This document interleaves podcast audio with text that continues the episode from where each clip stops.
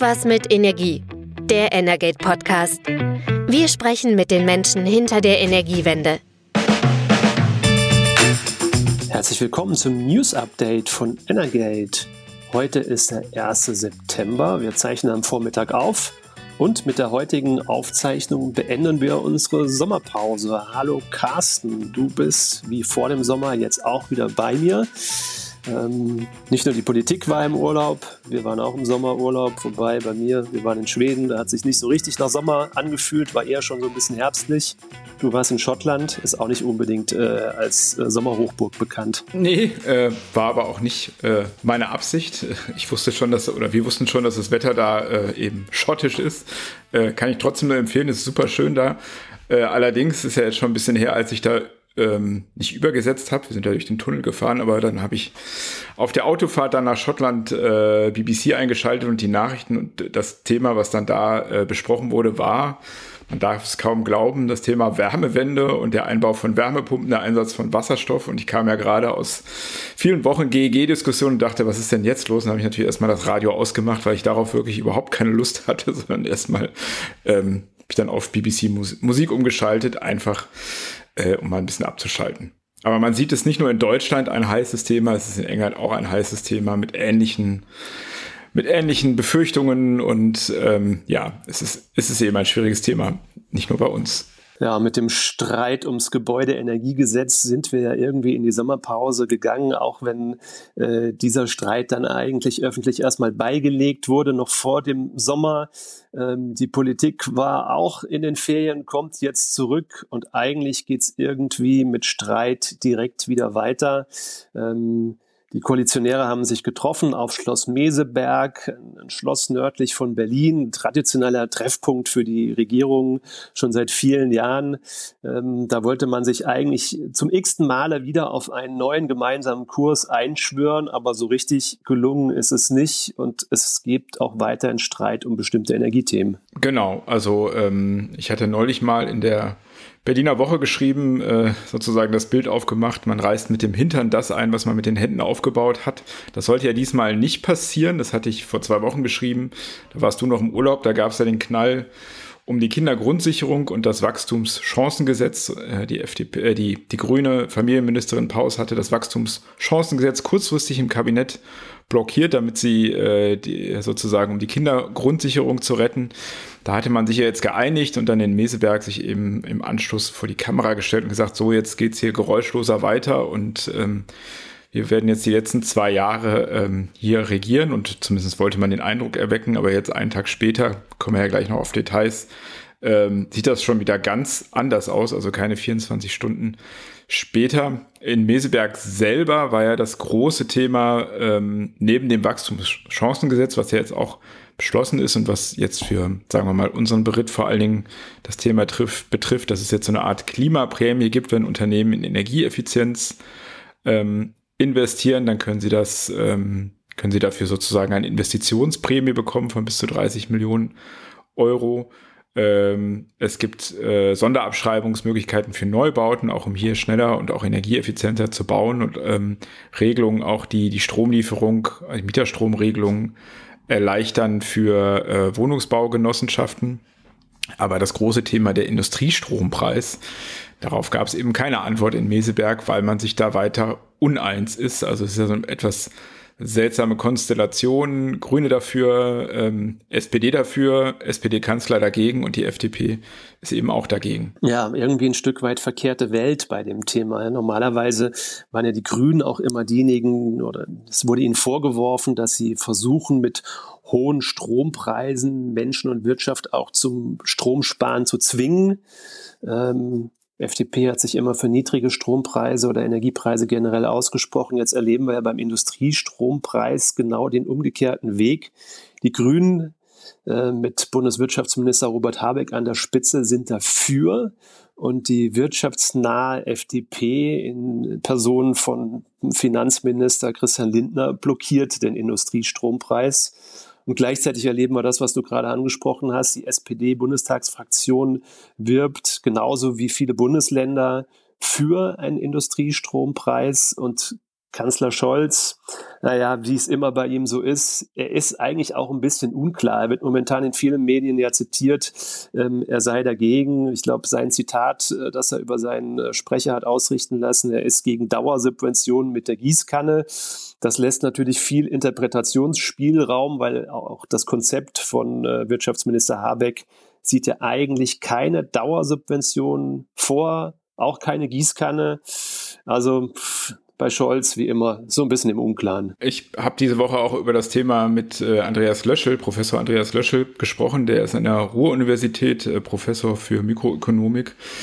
Und einfach ganz generell mal auch ihn gefragt, naja, also hohe Strompreise ist ja eigentlich nichts, was in Deutschland äh, irgendwie neu wäre. Ähm, Deutschland hatte schon immer höhere Strompreise als andere EU-Staaten und auch im internationalen Vergleich war ja trotzdem äh, Exportweltmeister.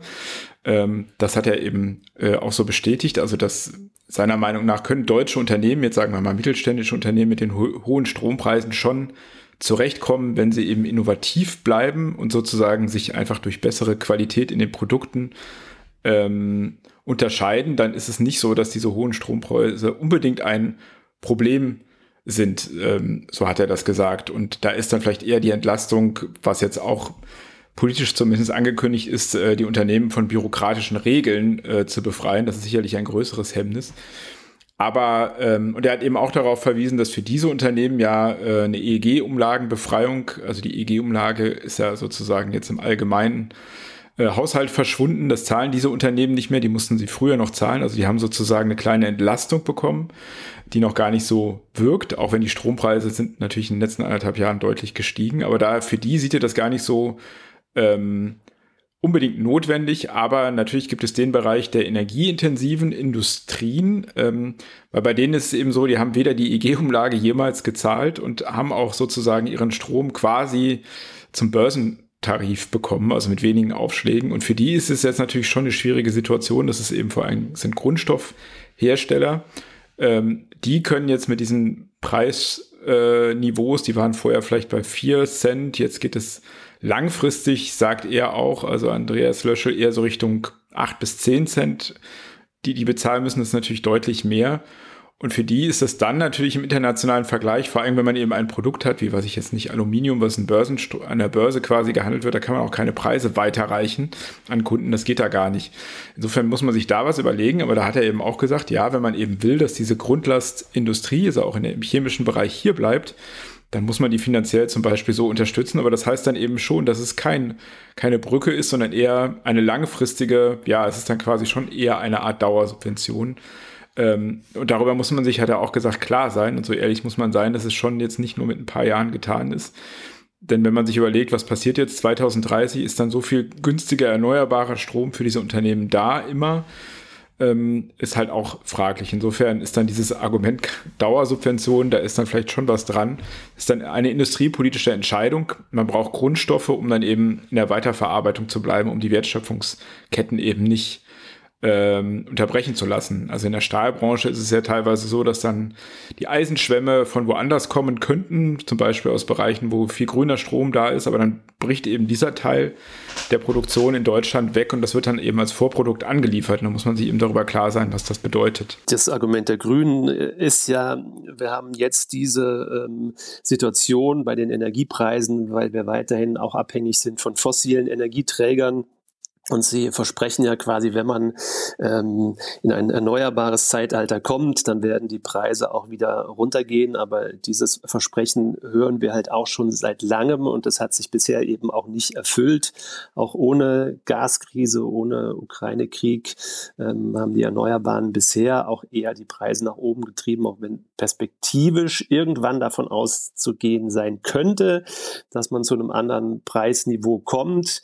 Ähm, da wird natürlich irgendwie inhaltlich gestritten. Gleichzeitig hat die EU-Kommission in ähm, Person von äh, Wettbewerbskommissarin Margrethe Vestager auch schon eine Prüfung angekündigt. Also so 1 fix 3 wäre so ein Industriestrompreis wahrscheinlich auch erstmal gar nicht durchzudrücken, auch wenn man ähm, ja die Erfahrungen zeigen, dass Deutschland am Ende ja dann doch auch meist einigermaßen erfolgreich ist, ähm, damit ähm, eigene Vorstellungen auf EU-Ebene durchzudrücken. Aber da würden auf jeden Fall auch noch Diskussionen auf europäischer Ebene anstehen. Genau, das hat sie deutlich gemacht und in dieser Antwort ähm, hat sie auch eben darauf auf eine Antwort von vor zwei Jahren verwiesen, wo es immer um einen europäischen Strom, Industriestrompreis ging und den hat die EU-Kommission damals eben klar abgelehnt, weil sie nicht in die Preisbildung eingreifen will am, am Strommarkt. Also insofern könnte man auch davon ausgehen, es würde sehr genau geprüft äh, und auch jetzt nicht äh, wahrscheinlich nicht in dem Sinne, wie man jetzt die Energiepreisbremsen sozusagen als Sonderfall genehmigt hatte, sondern es ist eine lange Prüfung. Äh, da weiß man auch gar nicht, wie lange das dauert. Eine Alternative, die jetzt ja auch diskutiert würde, könnte eben die Stromsteuersenkung sein. Das ist eigentlich auch schon alter Hut. Das wird schon seit Jahren gefordert. Ähm, da stand eigentlich auch lange äh, das Finanzministerium auf der Bremse. Also ich hatte da im letzten Jahr mal nachgefragt. Da hatten die gesagt, nee, da sehen sie jetzt keinen Bedarf für, weil die Stromsteuer sei ja immer gleich geblieben, 2,05 Cent. Hätte also keine, wäre nicht gestiegen, hätte also keinen Einfluss auf Energiepreissteigerungen gehabt. Jetzt hat Lindner gesagt, man kann die senken, wenn Geld dafür da ist. Und auch der Fraktionsvorsitzende Christian Dörr hat das gesagt. Das hätte natürlich den Effekt, dass dann nicht nur ähm, einige wenige Unternehmen, sondern alle davon profitieren würden. Also so ähnlich wie bei der Mehrwertsteuersenkung auf Gas, die es ja auch gibt, wäre das eben sozusagen dann schon eher die Gießkanne, wenn man so will, aber es würde eben, man könnte sie eben auf EU-Mindestmaß senken. Das haben andere EU-Staaten auch schon gemacht. Das wäre eine Möglichkeit, ähm, aber ist eben ein breiterer Ansatz. Das EU-Mindestmaß würde ja, wäre 0,05 Cent pro Kilowattstunde. Das heißt, also es würde tatsächlich der Strompreis für alle um zwei Cent pro Kilowattstunde sinken. Das ist jetzt auch kein Riesenbefreiungsschlag, aber es würde sich schon bemerkbar machen. Aber auch da, du hast es ja gerade gesagt, genau die Unternehmen, die man fördern will, die haben in der Vergangenheit äh, den Strompreis ja oder den Strom ja weitestgehend schon zum Börsenstrompreis bezogen. Also die hatten auch schon die Stromsteuerbefreiung, ähm, den oder die haben auch ein Mindestmaß nur bezahlt. Und ähm, gerade den Unternehmen, die man fördern will, denen würde diese Maßnahme eigentlich am allerwenigsten bringen. Also ähm, ist jetzt auch nicht unbedingt äh, der idealste Vorschlag. Vorschlag. Ja, zumal ähm, diese Unternehmen haben ja profitiert von der sogenannten vom Spitzen, Energiespitzenausgleich, also eine Regelung für Industrien, die sozusagen ab einem bestimmten Maß konnten die sozusagen alles, was sie an Energiesteuern bezahlen, sich zurückholen, so ganz vereinfacht gesagt. Das hat ein Volumen von 1,7 Milliarden Euro an Entlastung, aber genau diese Regelung hat, da hat das Finanzministerium vor ein paar Wochen gesagt, die wollen sie eben nicht fortsetzen. Die soll auslaufen Ende diesen Jahres. Das heißt, das ist dann eine Belastung, die die Unternehmen ab dem kommenden Jahr dann doch tragen müssten. Da sind die Signale so ein bisschen widersinnig. Man könnte ja auch sagen, ähm, das Finanzministerium verlängert es einfach diesen Spitzenausgleich, den es ja jetzt auch schon gibt, äh, um sozusagen die Industrie zu entlasten. Ähm, das ist das eine Thema, was, äh, was sozusagen in Meseberg war und nicht abgeräumt wurde, aber nach Meseberg, dann gibt es ein weiteres Thema auch von der FDP, äh, was dann auch wieder zeigt, dass es mit der Einigkeit dann doch nicht so weit her ist. Ja, die FDP hat sich nach der Sitzung in Meseberg direkt nochmal mit einem neuen Thema ähm, zu Wort gemeldet, bei, über das auch heftig gestritten wird und das schon seit Jahren und Jahrzehnten, nämlich mit einer Forderung zur Atomenergie. Ähm, also schließt direkt auch an an die Debatte um den Industriestrompreis, weil es gab jetzt Äußerungen einerseits vom SPD, äh, FDP-Bundestagsvorsitzenden, ähm, Fraktionsvorsitzenden Christian Dörr, auch der Generalsekretär Birjan Chirsaray hat sich gemeldet und gesagt, naja, wir sollten auf jeden Fall jetzt mal drüber reden, den Rückbau der Atomkraftwerke in Deutschland zu stoppen, denn die Atomenergie könnte doch einen maßgeblichen Beitrag leisten, die Strompreise in Deutschland wieder zu, zu senken. Und ähm, äh, ja, ich glaube, man merkt so ein Stück weit auch, wir sind ähm, im äh, im Landtagswahlkampf schon. Die Koalitionäre haben eigentlich verabredet, sie wollen weiterhin intensive Regierungsarbeit leisten ähm, und es wird gehämmert und geschraubt, aber künftig doch bitte mit Schalldämpfer. Und ähm, Schalldämpfer passt eben nun mal so gar nicht zum, zum Wahlkampf, äh, gerade ähm, mit Hinblick auf die Streithähne FDP und Grüne. Und da merkt man auch schon, ich, der Generalsekretär Gilles Sarai hat gesagt, naja, wenn man den Rückbau stoppen, brauchen wir keinen Industriestrompreis. Ja, da werden Zusammenhänge schon mal ganz schön verdreht, weil ich sag mal, nur einen Rückbau zu stoppen, das hat erstmal überhaupt gar keinen Effekt auf den, auf den Strompreis, äh, was er eigentlich sagt, wir müssen die Atomkraftwerke wieder in Betrieb nehmen. Und ich sag mal, das ist eine Debatte, die innerhalb dieser Regierung, glaube ich, schlichtweg nicht mehr zu führen ist. Es gab da eine klare Ansage, klares Wort von Bundeskanzler Scholz. Ja, wir sind im Wahlkampf. Also nichts mit Schalldämpfer. Genau. Man kann das ja auch rein ideologiefrei einfach mal drauf gucken, was das bedeuten würde. Also klar, Rückbau, das Stoppen, das heißt, also es würde erstmal müsste man natürlich auch mit den Betreibern sprechen. Die müssten irgendwie ihre ihre äh, Mannschaften vorhalten. Man kann Reakt Reaktor auch nicht so am Kochen halten. Also das ist alles nicht so einfach. Wir wissen ja, es gibt keine Brennstäbe mehr. Das war ja sozusagen, die sind ja auf der letzten Rille bis zum 15. April gelaufen. Also neue Brennstäbe bestellen. Das geht alles nicht so leicht. Das dauert seine Zeit, es kostet Geld. Äh, also jetzt zu behaupten, das wäre äh, günstiger oder es wäre keine Subvention wie beim Industriestrompreis, ist natürlich Unsinn, weil man müsste natürlich den Unternehmen sagen, ja, bestellt mal bitte ähm, Brennstäbe, ob eure Anlagen laufen, keine Ahnung. Das machen die dann natürlich sofort, kaufen mal eben für ein paar Milliarden Brennstäbe, wenn sie dafür keine Sicherheitsgarantien bekommen. Das heißt, das müsste man irgendwie denen bezahlen.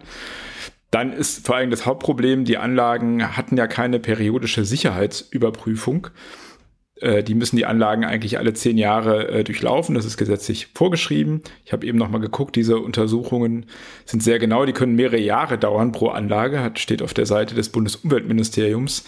Ähm, also mit mal eben hier irgendwie im Backup halten, das funktioniert sowieso nicht, weil man hatte die Sicherheitsüberprüfung ausgesetzt in der Annahme, dass die Anlagen ja nur bis Ende 22-23 April laufen. Diese Sondergenehmigung gilt aber nicht mehr. Das heißt, jeder, der jetzt über den Weiterbetrieb nachdenkt, der muss erstmal diese Sicherheitsüberprüfung äh, machen. Die dauert aber erstmal sehr lange Zeit.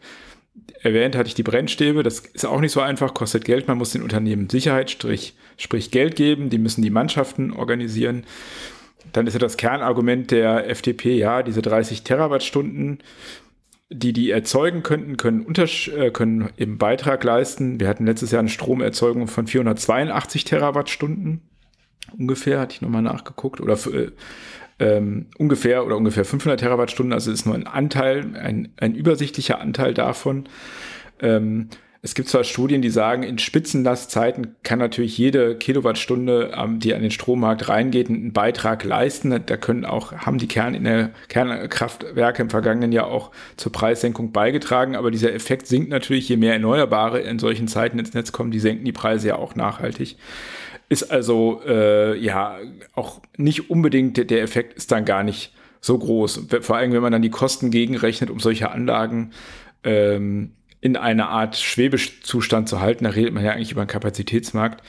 Das wollen wir ja, äh, will die Bundesregierung jetzt für Gaskraftwerke machen. Da funktioniert das auch, ist auch technisch einfacher, braucht man keine Brennstäbe, keine Sicherheitsüberprüfung, keine jahrelange. Also kann sagen, dieser Vorschlag ist einfach äh, total unrealistisch und äh, auch nicht besonders redlich, weil es rein technisch nicht so einfach geht. Aber ich habe es gesagt, wir sind im Wahlkampf in Hessen und in Bayern wird gewählt. Das ist, glaube ich, auch kein Zufall, dass FDP-Generalsekretär Gilsaray den, den Vorschlag gegenüber den Zeitungen der Mediengruppe Bayern gemacht hat. Da weiß man schon, worauf es abzielt, wobei man auch sagen muss, die FDP war tatsächlich unter den etablierten Parteien die einzige Partei, die den, ähm, den Atomausstieg ähm, so nie mit unterschrieben hat, ähm, das immer wieder zur Diskussion gestellt hat, sich dafür ausgesprochen hat. Aber das Thema ist durch weil die Anlagen sind stillgelegt und auch da gibt es ja dann juristische Diskussionen, was würde eine äh, Wiederbetriebnahme nach Stilllegung eigentlich bedeuten? Müssten die Anlagen komplett neue Genehmigungsverfahren durchlaufen? Und ähm, spätestens damit wäre das Thema komplett erledigt. Und ähm, auch die Betreiber selbst haben ja teilweise in der Vergangenheit dann auch schon abgewunken, als es nochmal um eine Verlängerung ging. Sie gesagt haben, der Käse ist einfach gegessen mittlerweile. Genau, das kann man ja auch, äh, im Moment wird ja von interessierter Seite gerne mal auf Schweden verwiesen, äh, die ja neue Kernkraftwerke eigentlich bauen wollen, dass die sozusagen äh, den richtigen Weg gehen, sagen dann einige, und Deutschland mit seiner Energiewende den falschen. Jetzt hat man aber gerade gesehen, dass da ist auch einiges ins Wanken geraten ist, dass diese ehrgeizigen Pläne in Schweden auch erstmal von der Regierungswebseite wieder verschwunden sind, die Ankündigungen. Ähm, einfach weil man schon gemerkt hat, auch neue äh, AKW-Projekte sind einfach wahnsinnig schwer äh, zu finanzieren. Das können einzelne Unternehmen fast gar nicht mehr stemmen. Das ist wahnsinnig teuer. Ähm, der Strompreis wäre dann extrem hoch. Also in England hat man gesehen, das ging nur mit einer, bei Hinkley Point C, mit einer massiven Subvention, also garantierte Einspeise, äh, sozusagen für die Unternehmen mithilfe von chinesischen Unternehmen, die ja auch damit drin hängen. Also diese einfache Option Kernenergie, einfache CO2-freie Grundlastenergie, das ist ja sozusagen auf dem Papier eine nette Vision, aber es ist einfach sehr teuer und es ist eben mittlerweile, das muss man einfach sagen. Dagegen kann man auch nicht mehr argumentieren. Es ist deutlich teurer als äh, Windparks oder Solarparks zu bauen. Und das hat offensichtlich ja auch der staatliche schwedische Energiekonzern Vattenfall signalisiert, dass es da scheinbar wenig Interesse dran gibt, neue Kernkraftwerke zu bauen. Vattenfall ist längst aktiv ähm, in der Offshore-Windenergie, Onshore-Solarenergie.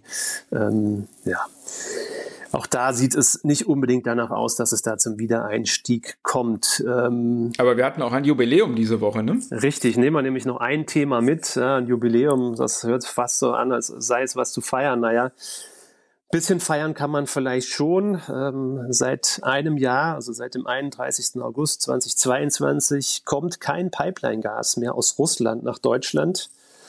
Es war so von der deutschen Seite nicht geplant. Das war ein abrupter Stopp, äh, den die russische Regierung veranlasst hat. Genau, denn ein, ein äh, Sanktion sozusagen der Gaslieferung gibt es ja immer noch nicht von Seiten Deutschlands. Es ist immer einseitig von Seiten Russlands, auch wenn das gerne anders dargestellt wird. Aber Deutschland hat ja nichts gestoppt von sich aus. Das damalige Begründung war ja irgendwie, dass eine Siemens-Turbine nicht zur Verfügung steht. Es liegt schon alles äh, lange zurück. Man kann das teilweise beschreiben schmunzeln, weil natürlich die politische Absicht dahinter ganz klar war. Wir hatten so in dem Ausmaße, ehrlich gesagt, glaube ich, auch nicht damit gerechnet, dass Russland komplett den Gashahn abdreht, weil es natürlich auch eine gegenseitige Abhängigkeit gibt. Und es gab ja eine enorme Unsicherheit, was passiert, wenn das wirklich eintrifft, wenn kein russisches ähm, Erdgas mehr ähm, nach Deutschland kommt. Äh, wir erinnern uns, mehr als die Hälfte des hiesigen Gasbedarfs wurde durch russisches Pipeline-Gas gedeckt. Und ja, mittlerweile ist diese Perspektive auch einfach nicht mehr da, zumindest in wesentlichen Teilen, weil die beiden Nord Stream Pipelines in der Ostsee zerstört sind. Ähm, ob eine Reparatur möglich ist, das ist eine offene Frage. Anfangs immer wieder gehört, ähm, diese Leitungen sind so nicht mehr äh, in Betrieb zu nehmen. Klar, man könnte neu verlegen, aber auch danach sieht es ja momentan nicht aus.